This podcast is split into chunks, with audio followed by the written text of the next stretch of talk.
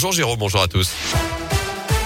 Et on débute avec vos conditions de circulation. C'est très calme désormais autour de la l'agglo lyonnaise. Simplement un léger ralentissement vous signalez sur la M7 à l'entrée du tunnel sous Fourvière en direction de Paris. À la une ce jeudi, la guerre en Ukraine. Emmanuel Macron convoque en ce moment même un conseil de défense à l'Elysée. Le chef de l'État appelle Moscou à mettre immédiatement fin à ses opérations militaires en Ukraine. Opération annoncée cette nuit par Vladimir Poutine. Moscou annonce avoir détruit les services de défense antiaérienne ukrainienne et des bases militaires. L'Ukraine de son côté affirme avoir détruit cinq avions et un hélicoptère russe. Explosions ont été entendues dans plusieurs grandes villes du pays, notamment à Kiev.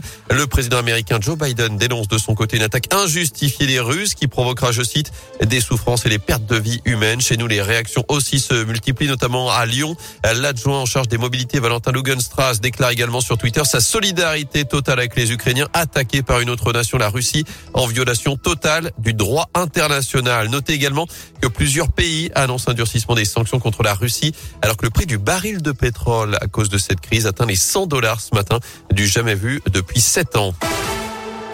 Dans l'actu également près de chez nous, des aides pour les sinistrés de la route de Genasse à Lyon. La mairie du 3e arrondissement va mettre en place une cagnotte de solidarité d'urgence, une cellule psychologique, un soutien administratif et une aide d'urgence limitée à 300 euros par personne selon le progrès. Une enquête est toujours en cours pour déterminer les raisons de l'effondrement partiel d'un immeuble. C'était mardi après-midi, effondrement qui avait causé deux blessures légères. Elle avait pris une vidéo lors du procès de Nordal Lelandais. Une femme de 40 ans était présentée au délégué du procureur de Grenoble hier après avoir publié une vidéo de l'audience sur Facebook. Elle s'est vue notifier un rappel à la loi, une amende de 100 euros au titre de la contribution citoyenne. Notez qu'un homme de 40 ans avait de son côté réalisé un selfie dans la salle d'audience lors du même procès, mais il l'avait effacé à la demande des services de sécurité. Il sera tout de même convoqué au tribunal le mois prochain.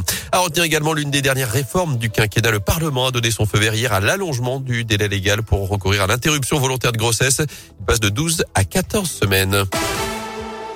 On passe au sport avec du foot. Marseille joue ce soir en 16e de finale retour de la Ligue Europa Conférence et la troisième Coupe d'Europe. Déplacement à Bakou en Azerbaïdjan pour défier Karabag à partir de 18h45. De son côté, l'OL prépare le choc de la 26e journée de Ligue 1 et la réception de Lille. Ce sera dimanche soir à partir de 20h45 à l'OL Stadium. Avant cela, du basket et un nouveau rendez-vous européen à l'Astrobal Lasbel, désormais co-leader du championnat de France, reçoit l'Alba Berlin pour la la 27e journée d'Euroleague.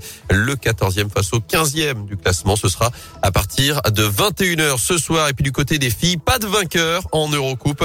Les Lions sont revenus avec un match nul 66 partout de leur déplacement en Pologne hier à Lublin en huitième de finale aller de la compétition. Tout se jouera donc sur le match retour. Ce sera mercredi prochain à 20h sur le parquet de Mado Bonnet.